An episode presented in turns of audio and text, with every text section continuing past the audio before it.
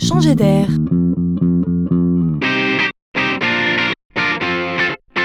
C'est la chronique de Laurent Collen. Le progrès n'a ni frontières ni religion.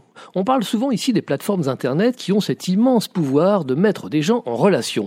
Eh bien, l'Église n'est pas en reste. Réputée vieillissante, l'Église soutient l'initiative de cinq jeunes catholiques innovants. Tout comme elle, ils sont à la recherche de fonds. Mais eux, c'est pour lancer via Internet un nouveau service de covoiturage gratuit. Mais pas n'importe quel service de covoiturage. Car si c'est gratuit, c'est pour aller à la messe. Une étude montre que 80% des gens vont à la messe en voiture. Et cela ne va pas aller en s'améliorant car, faute de prêtres, les offices religieux sont célébrés de plus en plus loin, en particulier en milieu rural. Beaucoup de personnes âgées, handicapées ou seules, sans voiture, se retrouvent ainsi empêchées. Alors ces jeunes catho-entrepreneurs créent Gomes, une plateforme web simple, accessible par ordinateur, tablette et smartphone, visant à organiser le remplissage des voitures vers l'office religieux.